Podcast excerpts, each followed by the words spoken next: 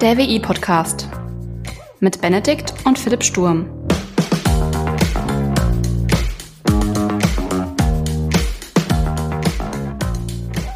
Moin Philipp. Hi Benedikt. Na, hast du einen Witz für mich? Hab keinen Witz für dich. Ah, das ist aber schade, aber ich habe einen für dich. Schieß los. Okay, hast du vielleicht im Mathe ein bisschen aufgepasst? Äh, ich sag mal vorsichtshalber nein. Alles klar, versuchen wir es trotzdem mal. Okay. Um die Rekursion zu verstehen, musst du erst die Rekursion verstehen. Okay, nee, der kommt nicht an. Echt nicht? Nee. Das ist total geil. ich find's total geil. Weil, naja, okay, Rekursion ist, äh, ist so ein Arschloch-Ding für ähm, in der Informatik. Das sind so gern genutzte Prüfungsaufgaben, die aber ich glaube kaum Alltagsbezug haben. Ah, na egal, hier, Rekursion. Das ist so ähnlich wie die Opportunitätskosten, ne? Keiner hat's verstanden. Nur ein BWLer oder ein VWLer. Nee, aber das ist zielgruppengerechte Ansprache. Ja, genau, Selbst, Zielgruppengeschlechter- Selbstselektion quasi. Also Leute, um die Rekursion zu verstehen, musst du erst äh, die Rekursion verstehen. Okay. Ah. Gut, aber wir wollten ja heute was anderes verstehen, ne? Nicht die Rekursion, sondern.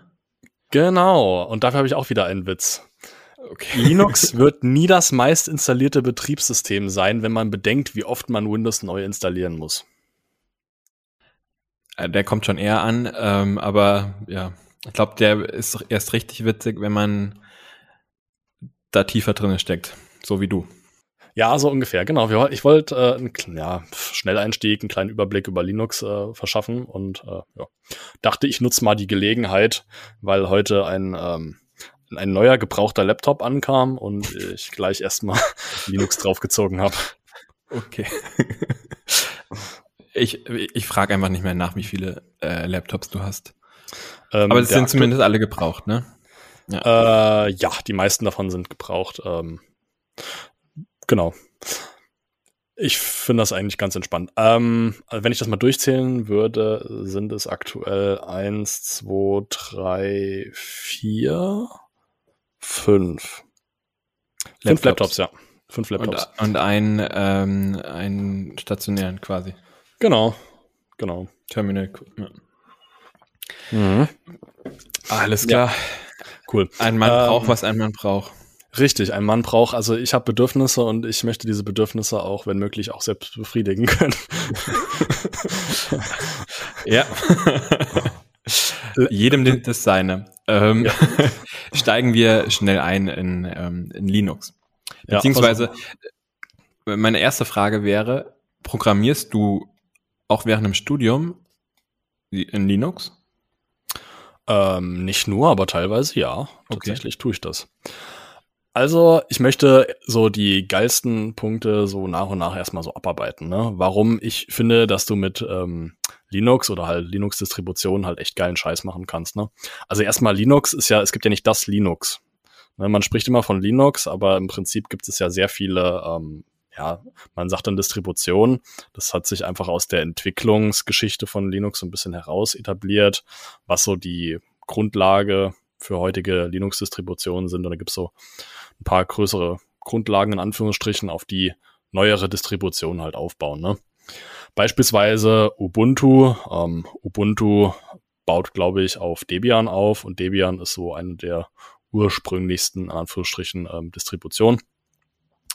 Ist jetzt nicht weiter wild. Wenn man sich mit der Linux-Geschichte auseinandersetzen will, ist das ganz interessant, aber ja, nicht so. Kann man sich so eine Distribu Distribution vorstellen wie mh, ein, wie sagt man, ein Update quasi, also mit unterschiedlichem Interface bei Apple oder auch bei Windows? Das Jein, du könntest dir es so vorstellen, wie du hast ähm, Mac OS als Mhm. äh, Grundbetriebssystem und die Distribution sind halt Versionen davon. Ich will jetzt nicht sagen irgendwie Updates davon, sondern wirklich eigenständige Versionen, die aber auf Mac OS beispielsweise halt aufbauen, Okay. wenn das irgendwie Sinn macht. Also ja, so Hype. Also ist noch abstrakt, weil du hast ja bei macOS jetzt nur macOS quasi und das updatet dann ja, genau. äh, weiter hoch. Aber äh, ich kann, ich glaube, ich weiß ungefähr, was du meinst. Ja, und das ist halt bei, bei, bei Linux ist es halt ziemlich cool. Du hast halt ziemlich viele ähm, Distributionen, die Distributionen, die haben unterschiedliche, ähm, naja, also Desktop-Versionen auch untereinander. Das heißt, du kannst eine Distribution haben, die auch mehrere Desktop-Versionen äh, hat. Also beispielsweise äh, Manjaro ist eine ähm, ist eine sehr äh, developerfreundliche Distribution und Manjaro hat unterschiedliche ähm, ja, Benutzeroberflächen oder also Desktop-Versionen, die man äh, halt verwenden kann. Sprich, wie wird äh, die, das Betriebssystem auf dem Bildschirm angezeigt? Und dann gibt es, je nachdem, was du halt brauchst, halt, ja, ich würde mal sagen, ähm, auch wieder unterschiedliche Möglichkeiten, wie viele Ressourcen davon halt beansprucht werden und was letzten Endes dargestellt werden soll. Also wenn du irgendwas haben willst, was wirklich einfach richtig geil fürs Auge ist, ja, ähm, da gibt es von Fedora beispielsweise, äh, ist eine auch gute Linux-Distribution, richtig, richtig, richtig schöne ähm, Desktop-Versionen, also wo du wirklich schönes Betriebssystem hast, also deutlich ästhetischer als ähm, Apple teilweise, finde ich.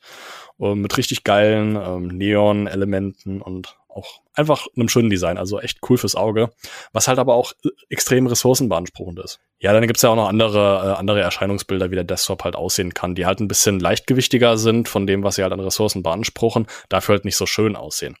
Aber, und jetzt kommen wir zu dem richtig coolen Punkt, auf den ich so, so die, wo ich die Überleitung so reinhauen wollte, weil Linux teilweise oder Linux-Distributionen teilweise wirklich sehr leichtgewichtig sein können und wenig Systemressourcen beanspruchen, kannst du damit auch wirklich, wirklich alte Möhren ähm, von Laptops auch nochmal echt, naja, brauchbar machen.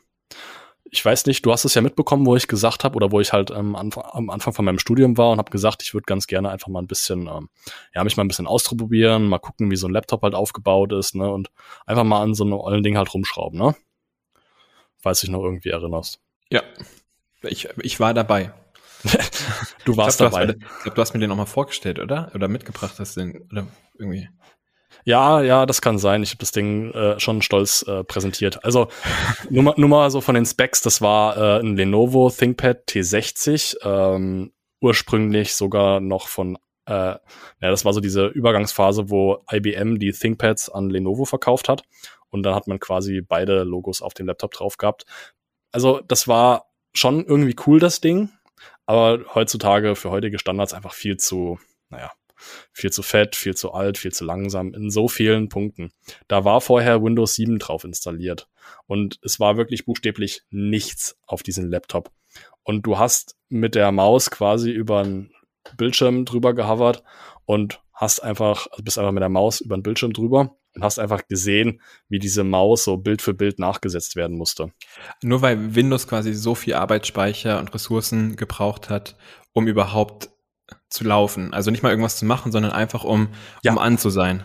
Einfach nur, um zu existieren. Also okay. das absolute Existenzminimum war schon too much. Ja.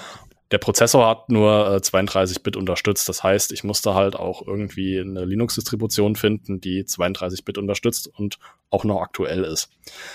Ist jetzt äh, für den Kontext relevant. Es gibt da nicht mehr so viele, aber ähm, es gab dann schon äh, so eine kleine Auswahl an Möglichkeiten, mit denen ich halt rumspielen konnte und halt ausprobieren konnte. Und habe dann beispielsweise Linux Mint ähm, runtergeladen. Das gibt es als 32-Bit-Version. Das kennt man vielleicht, wenn man sich mit Linux ein bisschen beschäftigt hat. Aber selbst wenn nicht, auch nicht so wild.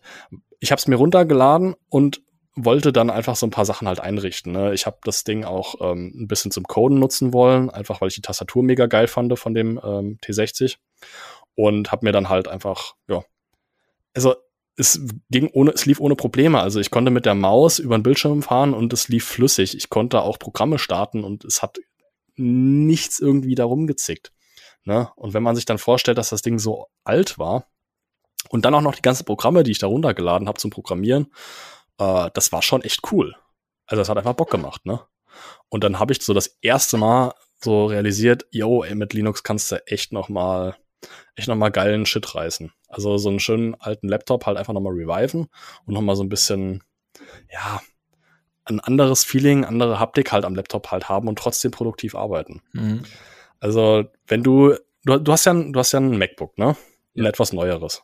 Ja, also die Tastatur, die ist schon edel, ist auch cool verarbeitet und alles, aber du kennst auch mit Sicherheit vielleicht aus dem Büro diese, diese mechanischen Tastaturen, diese fetten Trümmer, mhm. die du halt mit USB irgendwo reinsteckst, ne? Ja. Ist schon irgendwie was anderes, wenn man auf so einem Ding tippt, ne? Sie, sie. Ich wusste auch gar nicht, dass die, jetzt kann ich ein bisschen klug scheißen. Ich glaube, darauf wirst du hinaus. Ich hoffe, ich klaue dir jetzt nicht deinen, äh, deinen Plot, aber ähm, mit der Eingabe da sind ja so auch Latenzzeiten mit hinterlegt. Ne? Also manche reagieren schneller als andere. Deswegen gibt es ja auch für Gaming, glaube ich, oder Profession, also professionelles Gaming, andere Tastaturen, die viel schneller und auch sensibler reagieren, um dann halt den Befehl, den man eingibt, auszuführen. Ja, bei modernen Tastaturen ist das so der Fall. Ähm, ich muss jetzt leider sagen, nee, das war jetzt nicht die, äh, die, die Punchline, ja, auf die ich hinaus wollte. Mist. Okay, aber nee. gut. Also ich dachte, ich kann ein bisschen klugscheißen, aber ähm, ja, dann erzähl nee. weiter. Aber freut, freut mich, dass du das weißt. Das ist tatsächlich ziemlich cool. Aber das ist vielleicht was anderes. Also, weil ich bin ja auch Gamer, wie du vielleicht weißt. Aber naja. Ähm, also wenn du, wenn du tippst, du, ah, du hämmerst ja wirklich bestimmt auch mit deinen Fingern so richtig auf die Tastatur drauf, ne? Ja, ich mag das gar nicht. Also deswegen ja. meine Tastaturen auch für Windows. Im Arbeits-PC äh, ist Windows und habe ich auch eine flache. Also weil ich das nicht. Ah, was? Mag, magst du das Gefühl nicht, wenn du viel zu lange auf eine viel zu harte Tastatur ja. draufgeklatscht hast? Nee, mag ich nicht. Ja, genau. Und bei den alten Laptops ist es standardmäßig einfach so eine richtig, naja, es ist jetzt ist schon irgendwo, glaube ich, eine, ist eine mechanische Tastatur, ich weiß es nicht. Auf jeden Fall von der Haptik her, bis du den Knopf runtergedrückt hast, viel tiefer. Das heißt, noch du kannst tiefer. beim, ja, also du hast halt einfach mehr Spiel, bis du ähm, die Taste runtergedrückt hast. Und dann, wenn du irgendwas da eingibst, tippst, ne, irgendwas codest, ne, da tut dir dann halt danach einfach nicht die Finger so weh. und das finde ich ja schon irgendwo ziemlich cool. Also ja, man kann augmentieren, kannst dir einfach nochmal so eine ähm, Bluetooth, äh, Bluetooth-Tastatur oder sowas. Dir tun die Finger weh oder die tun die Finger nicht weh? Bei den neueren Laptops tun mir irgendwann die Finger weh. Aber auch einfach nur, weil ich so energisch tippe. Mit vollem Körpereinsatz. Und bei die alten sind ein bisschen weiter einge, äh, also ein bisschen weicher eingestellt und dann tut dir das nicht weh. Ja, die sind ein bisschen weicher, also die, die haben halt einfach mehr, mehr, mehr Raum für die, äh, für die Tastatur. Also die können halt tatsächlich einfach in die Höhe so, mehr, mehr das, in die ja. Höhe mehr Spiel geben. Und dann drückst du rein und hast einfach viel mehr Spiel, bis dann die Aktion ausgelöst wird. Aber es dauert das nicht alles dann länger? Naja, also, nee, du musst halt, du, du, du musst die Taste halt komplett durchdrücken. Das ist halt, ist halt eine Tastatur, ne? ja, es ist, stell, stell's dir einfach vor, wie, wie, wie diese, diese fetten, diese fetten äh, Tastaturen, die du halt in Stand-PC mhm. oder sowas reinsteckst. Und so ähnlich sind diese Laptop-Tastaturen auch. Findest du ja bei heutigen oder modernen Laptops tendenziell eher weniger. Hast du jetzt ja. ungefähr so ja. raus, was ich meine? Ja. Und das fand ich bei diesem Ding halt mega cool. Und deswegen wollte ich halt auch so einen ollen, na, so einen ollen Lenovo äh, T60 dann halt auch einfach mal ja, wiederbeleben und einfach mal gucken, was möglich ist. Ich habe dann auch noch ein paar äh, Hardware-Updates gemacht, also Upgrades gemacht, also ähm, das Betriebssystem beispielsweise auf eine SSD gezogen anstatt eine HDD. Ähm, macht es deutlich schneller beim Laden. Äh, habe den Arbeitsspeicher erweitert auf, äh, naja, sage und schreibe 4 GB von 2 hoch. Das ist, das ist schon mal ein ordentlicher Boost gewesen, ne? Also da konnte man halt schon relativ viel reißen. Und dann noch ähm, Linux, also Linux Mint als Betriebssystem, das hat's echt, hat einfach Spaß gemacht. Und jetzt kann, kannst du das quasi auch für produktive Arbeiten nutzen. Genau, man konnte das auch tatsächlich für produktive Arbeiten benutzen, weil, und das ist nämlich ziemlich cool, ich habe ja im ersten Semester in Programmieren 1 habe ich ja C gelernt. Mhm. Und C ist eine Compilersprache, sprich, damit du ein, äh, damit du Code ausführen kannst von C, brauchst du einen Compiler. Also irgendwas, also irgendein Programm, was diesen äh, Code, diesen C-Code in Maschinensprache übersetzt, sodass der Rechner das Ding ausführen kann. Es ist im Prinzip einfach wie ein Übersetzer. Ne? Du, mhm. du, du sprichst kein Italienisch, dein, dein Rechner ist Italiener und du brauchst halt einen italienischen Compiler, der dir das, das, was du halt auf Deutsch sagst, halt ins Italienische für deinen äh, re italienischen Rechner übersetzt. Ne? Und auf Windows so einen ähm, C-Compiler zu installieren für jemanden, der irgendwie noch nie einen Compiler installieren muss oder allgemein noch nie so, so, so, keine Ahnung, so, so, so, ja, so spezielle Programme installiert hat, war das total aufwendig. Also ich will dir jetzt gar nicht beschreiben, wie aufwendig das war, aber ich musste zum Äußersten gehen und ich musste mir einen YouTuber reinziehen, der es wirklich, wirklich für die Dümmsten unter den Dummen erklärt hat. Und erst dann habe ich es verstanden. Liegt es jetzt an der Usability des äh, ähm, des Compilers auf Windows oder liegt es an dem Nutzer, also demjenigen, der vor dem PC liegt? Tatsächlich also, liegt es an der Usability. Also bis du, äh, bis du ähm, dieses, dieses Programm runtergeladen hast, absoluter Albtraum. Das ist okay, echt, krass. macht keinen Spaß. Und auf Linux easy. Ja, da, also das ist total cool, je nachdem, was du halt für eine Linux-Distribution runtergeladen hast. Ich habe jetzt beispielsweise, also nur, dass die Zuhörer das jetzt wissen, habe für Philipp jetzt parallel nochmal einfach einen Rechner mit Ubuntu laufen, also Ubuntu auch eine Linux-Distribution. Und da hast du einfach diesen Compiler by Default einfach drin. Man gibt einfach ins Terminal, also das ist auch so ein cooles Linux-Ding, man arbeitet, ja, mit einem Terminal, also bei Windows gibt's das auch, du gibst einfach CMD ein und das ist das, was, ha, wenn du irgendwie aus Versehen mal CMD unten in die Windows-Suche eingegeben hast, du ganz panisch wirst, weil das so hacky-mäßig aussieht. Ja. Ähm, ja, genau. Das ist halt standardmäßiges Tool, mit dem man halt bei Linux arbeitet. Ist nicht weiter wild. Ne? Man muss halt ein paar Befehle kennen. Aber gibst du da einfach GCC minus minus Version ein, bekommst du die aktuelle Version von GCC, also diesem Compiler für C und angezeigt und bekommst somit signalisiert, das Ding ist einfach da. Du musst echt nichts dafür machen. Und das ist super, super geil. Also, wenn ich irgendwie Linux ein bisschen früher kennengelernt hätte, dann hätte ich mir diesen ganzen Frust sparen können, um mir diesen fair piep piep piep äh, Compiler für C auf Windows runterzuladen. Das war einfach nur ein Albtraum. Aber dann der, die Anwendung oder der Code, den du im Compiler anwendest, ist der gleiche. Genau. Eins genau. zu eins, nur viel einfacher. Also du musst dich nicht mehr irgendwie mit der Werkzeugbeschaffung beschäftigen, sondern du kannst gleich mit dem Werkzeug arbeiten. Ja, sozusagen. Also der Code, den man in C schreibt, ist ja sowieso der gleiche. Mhm. Äh, die Genau, aber die, wo du das Werkzeug halt einfach herbekommst. Also ja. ich sag mal, in dem einen Fall steht das Werkzeug direkt neben dir, in dem anderen Fall musst du halt äh, so zweimal zum Mars reisen und dann auch mal ähm, über einen großen Teich und dann vielleicht da in einem abgelegenen Schuppen. Ja. Also wirklich, wirklich versteckt. Und das fand ich halt mega cool und das hat's auch echt mega, ja, mega spaßig gemacht. Ne? Also man kann schon sagen, dass äh, die meisten Linux-Distributionen schon irgendwie ein bisschen programmiererfreundlicher sind. Ne? Also dass du einfach viele Tools per Default drin hast und äh, ja, aber auch relativ schnell an äh, nützliche Software halt rankommst, um, äh, naja, um dir äh, dein Programmiererleben halt leichter zu machen. Also ein anderes Beispiel. Ich habe jetzt äh, in diesem Semester Web-Applikationen und da müssen wir mit HTML, CSS ähm, lernen umzugehen. Ja. Dafür kann man sich einfach eine Entwicklungsumgebung runterladen und mit der halt arbeiten. Dann arbeiten eine wir. IDE. Ah, sehr schön. Der Mann kennt sich aus. Absolut. Ich sehe, ein Experte ist am Start. Ein Experte ist am Start. Das, äh, einfach ab und zu so ein paar Fachbegriffe droppen. Und man wirkt ja. gleich ganz anders. Ne, man, man wirkt einfach, ne? Man wirkt einfach ganz anders. Das ist das Tipp Nummer eins. das ist Tipp Nummer Oder eins, aber für alle Lebenssituationen. Für alle Lebenssituationen, ja. Immer mal, auch wenn man in einem Gespräch ist, immer nicken und dann immer so einen Fachbegriff reinstreuen, so. Ach, ach, ach, du meinst eine IDE? Ja, klar. Easy. Sukzessive Approximation ist immer das, was ich sage. Immer. Absolut, ja. Ja. Opportunitätskosten. Ja. Pro ja, egal. Prokrastination. genau, ich, das wollte ich gerade sagen. Ja. ja, man sollte sich vielleicht aber mit äh, manchen Fachbegriffen nicht so ähm, be betiteln. Naja, egal.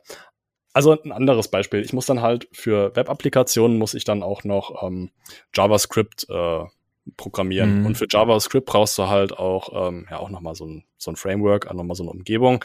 Ähm, dafür speziell äh, ist es einfach Node.js ja, bei, äh, bei Windows gehst du halt in, in deinen Browser, gibst halt Node.js Download ein, dann lädst es runter und dann musst du halt ähm, ja, eine Verknüpfung noch zwischen ähm, dem Installationsort und ähm, dem jeweiligen Programm, das Node.js benutzen möchte, halt einstellen. Hier bei Ubuntu viel entspannter. Du gehst einfach in diesen Ubuntu, naja, ist das ein Software Store? Ich weiß es nicht. Ähm, ist quasi wie ein App Store, von Ubuntu vorgegeben, gehst einfach da rein, lädst Node runter, startest deine IDE, in meinem Fall VS Code, gibst irgendwas JavaScript-mäßiges ein und dann unten übers Terminal führst du es über Node aus. Total entspannt. Super, super entspannt. Äh, das Ding ist echt für Idioten gemacht. Und das macht halt einfach Spaß. Genau. Ähm, ich muss mal ganz kurz was öffnen, dann zeige ich dir noch was anderes. Jo. Ähm, CD Podcaster. So, ha, sehr schön. Ähm, also für, für, die, für die Zuhörer, Benedikt hat gerade ziemlich kompliziert Text aufgemacht. Also ich beschreibe das mal, also ich hätte jetzt einfach, ich wäre in einen Ordner reingegangen mit dem mit der Maus drüber gehabert, hätte den Ordner geöffnet, hätte die entsprechende Word-Datei, äh, wo meine Notizen drinne sind, aufgemacht und hätte die Word-Datei gehabt. Benedikt hat jetzt in einen Moment, ich zähle kurz durch. Eins, zwei, drei, vier, fünf, sechs, sieben, acht Codezeilen das gleiche gemacht. Dazu muss man sagen, er hat sich auch ein, zweimal verschrieben. Aber ja. ja, und wenn ich dir ganz kurz noch erklären darf, was ich da getan habe, dann wirst du den Effort vielleicht auch ein bisschen mehr appreciaten, um ein bisschen mehr zu denglischen. Ich habe ein kleines, äh, eine kleine C-Programm geschrieben, was mir im Prinzip einfach nur eine kleine Auflistung an geilen Linux-Features äh, ausgibt. Also einfach nur Text anzeigt. Genau, ja. das habe ich ja gerade gesagt. Das hätte man auch in einer Word-Datei machen können. ja, ich fand's einfach nur total cool und äh, habe es deswegen so gemacht, wie ja. ich es gemacht habe. Ja, also. Aber es sieht schon sehr fancy aus. Das sieht schon echt fancy aus, ne? Also das muss man sagen. Das ist auch, so. Auch, wenn, äh, wir, wir machen davon mal einen Screenshot. Ähm, das können wir, machen wir auf der Website, ähm, stellen wir das mit zu, stellen, stellen wir das mit zur Verfügung. Genau. Also und die, der Link zur Website ist in den Show Notes der, der Podcast-Beschreibung hinterlegt. Kann man sich mal angucken. Ähm. Auf alle Fälle. Ach ja. Ja, also wir haben schon mal so zwei wichtige Punkte davon halt ab, abgearbeitet. Also zum einen, ähm, dass es halt einfach mega geil für Programmierer ist und zum anderen, dass es halt auch ähm, alte Computer wiederbeleben kann. Ja. So andere Punkte, wie beispielsweise, dass man das Ding megamäßig custom also customizen kann, also schön, einfach schön machen. Ja. Ja, einfach so schön personalisieren kann, ist ja auch irgendwo bekannt. Ne? Muss man sich einfach nochmal damit beschäftigen. Ja, ich habe jetzt die aktuellste Version von Ubuntu drauf gibt noch nicht so viel Material, um die aktuellste Version von Ubuntu halt schön zu frisieren. Aber wenn man es möchte, kann man das tun. Das nächste ist, äh, Linux oder die meisten Linux-Distributionen sind Open Source. Dieser Benefit, der mag jetzt vielleicht noch nicht so intuitiv sein. Aber ich versuche das mal so zu erklären. Du kannst oder jeder Mensch kann sich im Prinzip den Code, der hinter diesem Betriebssystem oder der jeweiligen Distribution steht, ansch äh, anschauen. Und das hat halt einfach den entscheidenden Vorteil, dass du zum einen, ne, wie bei einem Auto, was du irgendwie neu kaufst, äh, unter die Motorhaube mal lunzen kannst und siehst einfach, was dahinter für ein Motor steckt, was schon cool ist. Und zum anderen für Hacker megamäßig geil, weil du kannst Schwachstellen feststellen. Hm. Aber es ist halt auch in der Anwendung für mich als Nutzer komplexer, ne? Also weil du, du, du willst ja eigentlich, also ich als Laie in Anführungszeichen, ich möchte ja möglichst einfach mein System bedienen können. Kommt drauf an. Ähm, ja, komm, kommt in diesem Fall tatsächlich drauf an. Ähm, also ähm, macOS ist ja wirklich darauf ausgelegt, dass es halt einfach sehr benutzerfreundlich ist, sehr intuitiv und schön anzusehen und einfach viele Aufgaben schon übernimmt. Ne?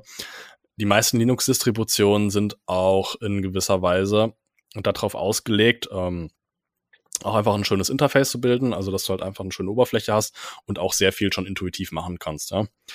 Aber dann gibt's halt auch so diese Specialties, ne, also Arch Linux beispielsweise. Das ist eine Linux-Distribution. Da musst du, also da wirst du quasi gezwungen, alles selbst einzurichten, dir die ganzen Pakete runterzuladen und wirklich alles komplett grundauf selbst zusammenbauen. Das ist Arbeit. Ja. Nicht viel Arbeit, wenn man das kann, aber um sich da erstmal reinzufuchsen, ist das schon Arbeit. Aber die eigentliche Pointe, auf die ich hinaus wollte, du hast, äh, also theoretisch kann sich jeder Hacker da irgendwie in den Code reinlesen und da irgendwelche Schwachstellen rausfinden. Aber genauso hast du echt motivierte Leute aus der Linux-Community, die ebenfalls diese Schwachstellen finden und diese Löcher gleich wieder stopfen. Ja. Ist das eigentlich der Grund, warum Windows oder auch ähm, Mac so schwerfällig ist, weil da viel, viel mehr Sicherheitsmechanismen schon vorab integriert sind, so die halt dauerhaft so durchlaufen. Da gibt's ja irgendwie die, die Windows, Windows Firewall oder auch irgendwie bei Mac brauchst du ja, also hat ja auch ein gutes äh, Sicherheitssystem standardmäßig integriert. liegt das da, weißt du das?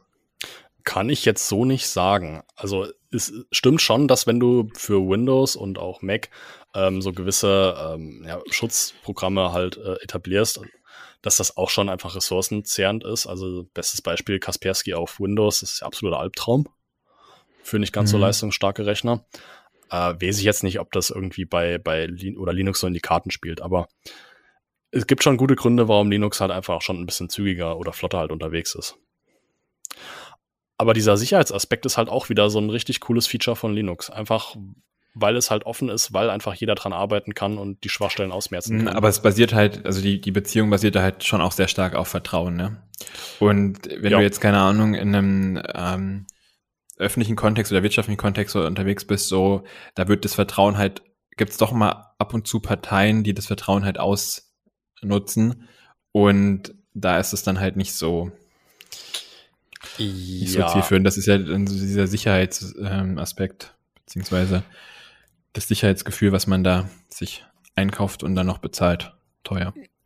Ja, ja, durchaus. Ähm, deswegen möchte ich es auch nochmal so äh, erwähnen, weil das auch äh, gar nicht so zu unterschätzender Punkt ist. Es gibt auch Linux-Distributionen, die tatsächlich von Firmen ähm, ja, programmiert wurden. Also Pop! OS ah. beispielsweise ist eine sehr beliebte Distribution, auch wieder Open Source und auch frei verfügbar. Also jeder kann das runterladen ähm, und kann sich theoretisch, ähm, ja, also kann theoretisch auch mit dem Code sich seine eigene Pop! OS Variante erstellen. Aber so dieses eigentliche Betriebssystem Pop! OS wird von einer Firma ähm, entwickelt und auch gewartet. Also im Prinzip ist das auch eine Software, die ja, von einer Firma hergestellt wird, von einer Firma betreut wird und dementsprechend halt auch in gewisser Weise einen Firmenkundensupport hat. Es gibt auch noch andere äh, Linux-Distributionen, für die man halt bezahlen kann, beispielsweise ähm, Zorin. M muss man jetzt nicht kennen, aber das ist auch wieder so ein Ding.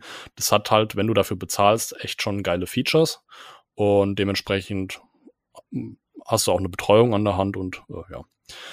Aber ja, ich weiß, ich weiß, worauf du hinaus willst. Also äh, so dieser Vertrauensaspekt, das ist schon, hm, ja. weiß ich jetzt nicht. Das ist schwierig, darauf ein Haus zu bauen, ne? Ja, absolut.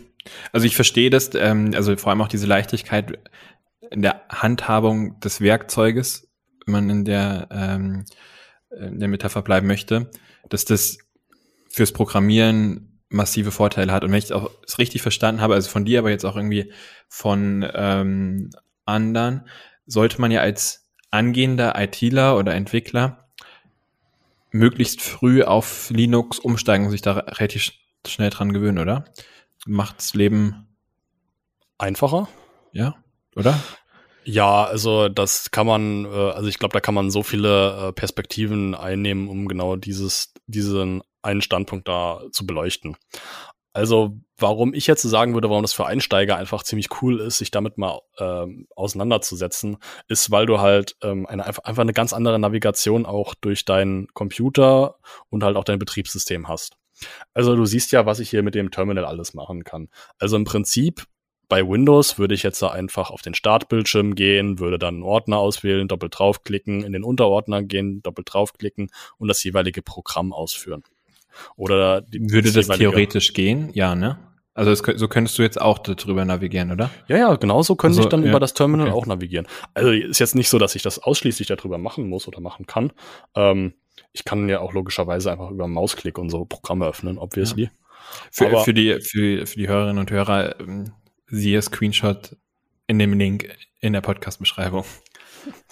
Genau, also ja, genau ja, da gibt's dann halt Programme, die man so aufmachen kann. Aber man kann auch alles andere einfach ganz entspannt übers Terminal öffnen und manche Sachen einfach, ja, ein bisschen abkürzen und ein bisschen, ja, wie soll man sagen, einfach Abkürzungen finden. Ja. Linux lädt halt oder die meisten Linux-Distributionen laden wirklich dafür dazu ein, sich auszuprobieren und so einfach neue Sachen kennenzulernen. Könnte man theoretisch auch mit Windows machen, also ich habe beispielsweise in einem Modul Programmiermethoden und Werkzeuge, habe ich mir einen Linux-Emulator auf meinen Windows-Rechner draufgezogen, um halt diese Terminal-Ansicht, wie sie die meisten Linux-Rechner haben, ähm, zu bekommen und halt auch mit meinem Rechner so zu interagieren. Im Prinzip habe ich mir dann halt einfach eine neue Shell oder ein Programm halt runtergeladen, was halt eine neue Shell ausführt. Kurz gesagt ist eine Shell das Programm, was mit deinem Betriebssystem ähm, direkt kommuniziert. Also du kannst über Umwege kommunizieren, aber auch direkt und eine Shell würde quasi so diesen direkten Kontakt herstellen. Und auf Windows läuft in der Regel die PowerShell. Das ist so ein Windows-spezifisches Ding. Da hast du halt Windows-spezifische Befehle.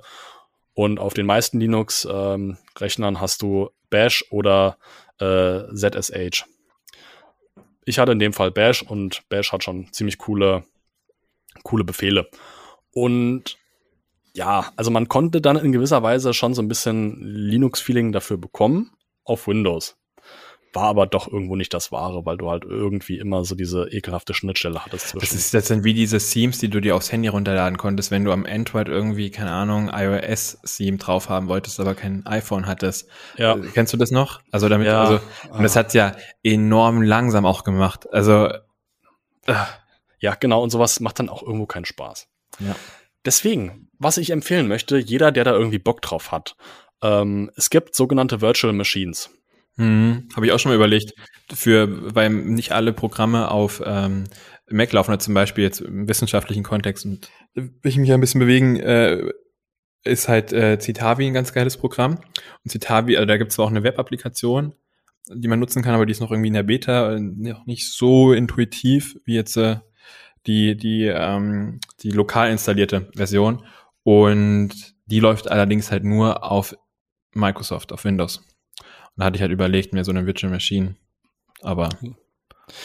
Ja. ja. Aber erklär erst mal, was eine Virtual, Virtual Machine ist.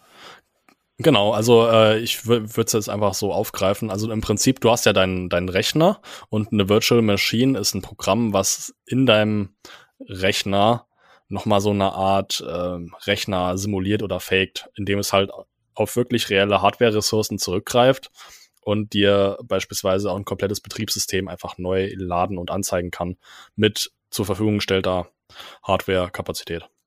Und das ist halt ziemlich cool, um halt ähm, auf Betriebssystemen andere Betriebssysteme laufen zu lassen. Also in deinem Fall, du wolltest ähm, von macOS Windows laufen lassen. Wir hatten das ja auch schon mal ausprobiert gehabt und ich glaube, da war das Hauptproblem, dass äh, die meisten oder die aktuell kostenlos erhältlichen Virtual Machines nicht äh, mit nicht diesem M1 tauglich waren, ja. Genau, mit diesem M1 Prozessor ja. tauglich waren. Wo man an dieser Stelle echt mal sagen muss, hat Apple ein richtig, richtig geiles Produkt hergestellt. Mhm. Also, ne? Ich will ja keine Aktienempfehlung machen, aber also ich will keine Aktienempfehlung machen. Aber das ist schon, ein, ist schon, eine, also das ist auch betriebswirtschaftlich, könnten wir mal in einem anderen Kontext drüber sprechen, enorm smart, weil du hast, vorher haben die ja ihre, äh, ihre Chips von Intel ähm, bezogen und waren da halt abhängig von deren Wertschöpfungsfähigkeit quasi. Und die konnten natürlich auch eine gewisse Pricing halt durchsetzen. Und du hast halt immer das Problem, das wirst du besser erklären können als ich, des, äh, der Integration des Intel-Chips in die Mac-Welt hinein. Und dadurch, dass sie das jetzt quasi in-house gemacht haben, also nicht mehr outgesourced haben, die, die Produktion, sondern in-house darstellen mit dem M1, ist da, glaube ich, viel, viel technische und ökonomische Fantasie möglich. Und die Chips sind ja das, was ähm, am meisten gefragt wird aktuell oder was am meisten gefragt ist. Also wo ja auch ja. ein massiver äh, Mangel am Markt da ist. Aber wegen finde ich, ja, Nee, also keine Frage. Apple hat da echt, also so wie du sagst, betriebswirtschaftlich schon echt gut was gerissen, aber auch einfach, einfach in der gesamten Computerwelt haben die einfach echt einen ziemlich geilen Job gemacht in dem Fall. Ja, macOS kann man drüber streiten, aber ähm, ja. Lassen wir das mal außen vor. Aber diese Virtual Machine ähm, erzeugt halt einfach so einen künstlichen Computer auf deinem Computer oben drauf. Und dann kann man ähm, sich einfach Betriebssystem neu draufladen. Also ich habe ja auch einen Laptop, den nutze ich für die Uni. Da habe ich Windows drauf laufen, weil über Windows kannst du relativ entspannt ähm, die Microsoft Office-Programme drüber abspielen lassen. Ne? Und ich möchte halt aber auch mit Ubuntu arbeiten beispielsweise und habe mir deswegen eine Virtual Machine äh, dafür eingerichtet oder habe mir halt VirtualBox als Virtual Machine runtergeladen und habe dort einfach einen Rechner also wirklich so eine Art eigenständigen Rechner halt eingerichtet, wo Ubuntu drauf läuft.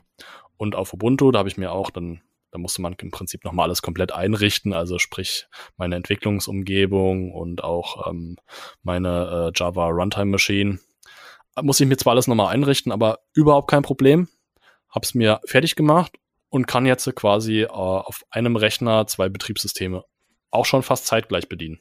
Und wie ist es von der Leistungsfähigkeit? Ja, das ist, äh, man merkt das schon ein bisschen, dass das eingeschränkt ist, weil du halt äh, zwei Betriebssysteme auf einmal laufen hast. Das ja. ja kann man jetzt echt nicht äh, abstreiten. Aber ich sag mal, die meisten modernen äh, ja, Rechner, die werden so um die um die ja, vier bis acht Gigabyte äh, RAM haben und mit Sicherheit auch einen Prozessor, der mehr als äh, äh, einen Kern hat, also sprich zwei, da kannst du dann schon einfach auch deine, deine Hardware-Ressourcen gut teilen.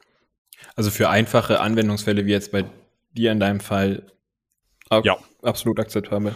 Absolut akzeptabel. Und da kann man auch echt ohne, ohne irgendwie Angst zu haben, ja, dann habe ich mir was auf meine Festplatte gezogen, was doch nicht so geil ist, ne? Ja. Kann man es einfach mal ausprobieren. Und ich habe über meine Virtual Machine so viele Linux-Distributionen alle äh, ausprobiert. Also äh, Zorin, Manjaro, Fedora, Kali. Äh, echt. Ich habe hab echt Das viel. ist alles top für die SEO, äh, für, für unsere SEO-Maßnahmen. Sehr gut. Also ich habe hab, ich hab Spaß mit der Virtual Machine gehabt und jeder, der irgendwie Bock hat, sowas auszuprobieren, auch mit Betriebssystemen rumzuspielen, dem kann ich es echt nur empfehlen. Also man kann über Linux und Linux-Distributionen kann man echt noch so viel geiles Zeug erzählen. Also, dass das ganze Ding einfach ziemlich zuverlässig läuft, dass du halt einfach einen geilen Community-Support hast und dass es auch irgendwie vom Feeling her einfach so ist, als ob du irgendeiner Community angehörst ne, und so Teil von, von irgendwie so einem geschlossenen Kreis bist. Ne? Das ist schon ganz cool. Muss man aber selbst einfach mal so ausprobieren und selber erfahren und ja, kann ich jedem nur empfehlen. Einfach damit mal ein bisschen rumzuspielen, sich mal ein bisschen auszuprobieren. Aber jetzt wollen wir auch mal ein bisschen, ich sag mal, wieder äh, in die Welt der BWL reinlunzen und reinschauen. Vielen Dank, Benedikt. Vielen Dank. bitte, bitte. Weil ich weiß ja, äh, aus, aus guten Quellen weiß ich, dass du ja auch so ein bisschen schon mal in die Programmierwelt reingeschaut hast und äh, äh, im Bereich Data Science gearbeitet hast. Stimmt das? Also ich würde mich jetzt nicht als Data Scientist ähm, betiteln, da bin ich meilenweit von entfernt, aber ich kann A, was ja eine Sprache für die Data Science ist, von zwei quasi, ähm, kann ich ganz gut bedienen. Okay. Beziehungsweise damit kann ich programmieren, nicht ja. bedienen. bedienen. Richtig, programmieren. Genau. Äh, Nochmal richtig ausgesprochen, Fränkisch, die Programmiersprache heißt R. R, ich kann nicht rollen, es ist eher nicht rollen. R. R. Genau. Also das ist schon äh, einfach äh, ein nice. R. Nee, ich ja. kann es nicht. Alles klar. Ähm, wenn du, wenn du magst, können wir uns die Schnittstelle Data Science äh, beziehungsweise Schnittstelle Programmieren, BWL so ein bisschen angucken und dann einfach in diesen Bereich Data Science mal reingehen. Kann ich dann vielleicht auch noch mal so ein bisschen beleuchten, was so, äh, ja, was so Ansätze sind, was cool ist, was nicht cool ist. Du sagst, ja. was cool ist, was nicht cool ist. Ja, nee, Oder sehr gerne. Also weil ich mir, also ich bin ja von Haus aus kein Wirtschaftsinformatiker und auch kein Data Scientist, kein Statistiker, sondern eher, ich komme ja aus der Finanzszene heraus und habe da irgendwie BWL studiert oder aus dem Kontext heraus BWL studiert. Und da guckst du halt ganz anders so auf die Sachen und die Sachen sollen irgendwie ein Problem lösen. Da, da musst du jetzt nicht in Schönheit sterben, sondern da muss was funktionieren. Das muss erstmal irgendwie praktikabel sein und dann kann man, wenn das funktioniert, wenn das auch irgendwie einen Erfolgsbeitrag oder einen wirtschaftlichen Beitrag zu deiner Fragestellung, Problemstellung liefert, kann man darauf dann später auch aufbauen, aber nicht vorab, bevor das überhaupt irgendwie Geld verdient, halt schon in Schönheit sterben. Das ist so das, wo ich merke, da führe ich doch die ein oder andere Diskussion mit der oder dem ein oder anderen Data Scientisten. Da würde ich aber einfach mal eine gewagte These in den Raum stellen und sagen, dass diese Data Scientisten agiles Arbeiten nicht so gut kennen und vielleicht auch gar nicht ja, so leben. Ah, doch, doch. Weil, doch, ja, ja, ich weiß, ja, ja. Ne? Ich, agiles hatte, hatte, Manifest und so, also. Ja, muss man, ich ähm, darf gerade eine Scrum-Schulung machen. Ich werde hier ähm, Professional Scrum Master. Mhm. Respekt. Respekt, ja. Äh, also ich muss es erstmal, die haben relativ hohe Hürde, was den Bestehungstest angeht. Ich glaube, du musst 85 Prozent der Fragen sind 80 oder 90 Fragen in 60 Sekunden, 80 Fragen in 60 Minuten ähm, beantworten und davon 85 Prozent richtig. Uh. Multiple Choice. Uh. Yes. Ja, Naja, ähm, be that as it may. Ähm, doch viele Data Science Teams arbeiten auch ähm, AG, aber die haben halt, oder das merkt, ich, wir merken das ja auch ganz oft im Gespräch, Benedikt, du bist ja auch eher der Informatiker. Und dann ist der ungeduldige Betriebswirt oder BWLer auf der anderen Seite, der halt irgendwie nur die ich will mich jetzt nicht schlechter machen, als ich will. Doch, versuch's. Aber der dann halt überlegt, okay, wo ist der Business Case?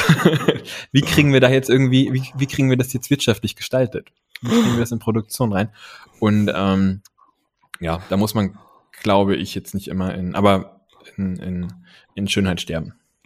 Ja, da gibt's auch ein richtig cooles äh, Meme, also ähm, wo ein Affe in so einer fragenden Haltung gegenüber dem anderen Affe ist und dann wird dann darunter immer sowas, ein ganz einfacher Satz äh, formuliert, so, ja, also die Überschrift ist irgendwas wie, ich habe etwas vorgestellt beispielsweise und der BWLer fragt, wo Geld? ja, ja, es ist halt leider irgendwie die, die Währung. Wenn jemand ein besseres System hat, immer her damit, ne? Aber aktuell, ähm, ja. Ja. Gut. Aber äh, sehr gerne. Lass bei über, sofern ich das kann, aber dann können wir mal ein bisschen über Data Science schnacken. Jawohl, ja. Dann würde ich sagen, ähm, wünsche ich dir noch einen schönen Abend und wir hören uns dann in zwei Wochen. Dito, vielen Dank. Bis in zwei Wochen. Ciao. Ciao.